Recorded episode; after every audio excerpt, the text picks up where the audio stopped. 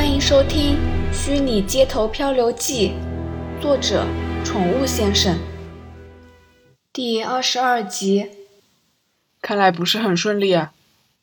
可能是观察到我的表情以及红肿的双眼，贾克南的语气相当平淡。回到办公室后，我试图恢复工作的心情，却不时涌起一股悲从中来的情绪。为了不让同事担心。只好尽力压抑下来。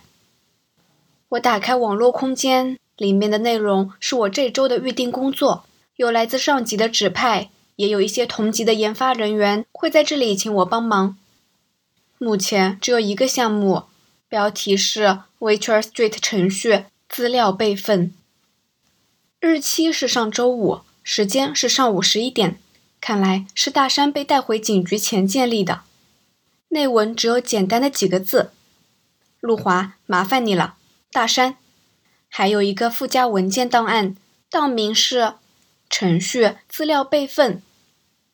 我以前看过这个档案，内容是将 Virtual Street 的各项模组、视觉系统、数据系统、物件模组、场景模组、AI 电源模组到音效模组、交互系统等模组的备份步骤。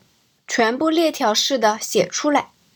由于组成文件复杂，内容也相当庞大，当时瞄过一次便不想再看了。开启档案，文件显示第一页，熟悉的内容映入眼帘。我感到疑惑，虽说为了保险起见，Witcher Street 会定时备份，但这项工作却不是测试人员该做的，完全不是我的业务范围。没道理会指派给我，会是大山弄错了吗？虽然觉得不太可能，毕竟内文提到我的名字，我还是拨了通电话给专门负责这项业务的工程师。哦，没错，我有收到这周的备份任务。呃，日期和时间是上周五上午十一点五分。所以是大山指派错人，随后又更正喽。既然如此，为何不将错误的项目取消呢？就在我困惑不已之际，蜂窝的门口突然出现了一个气喘吁吁的男人背影。啊，太好了，陆华你在。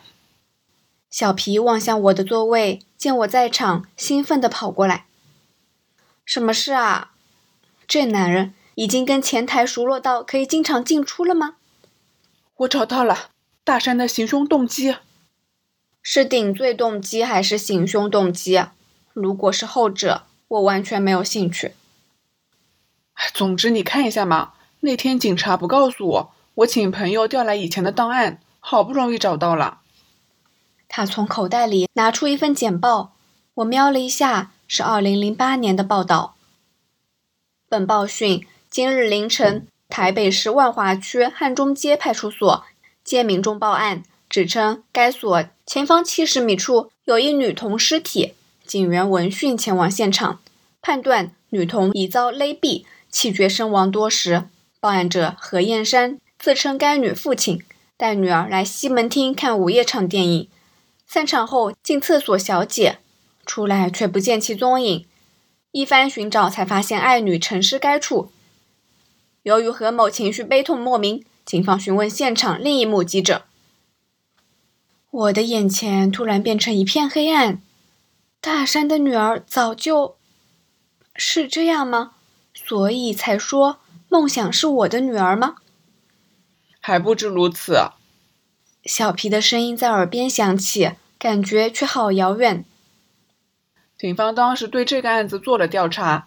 虽然锁定了一名嫌犯，却因为证据不足而获释。小皮停顿片刻，像要发表什么大事似的。那个嫌犯的名字就是 VR 事件的被害者朱明恋。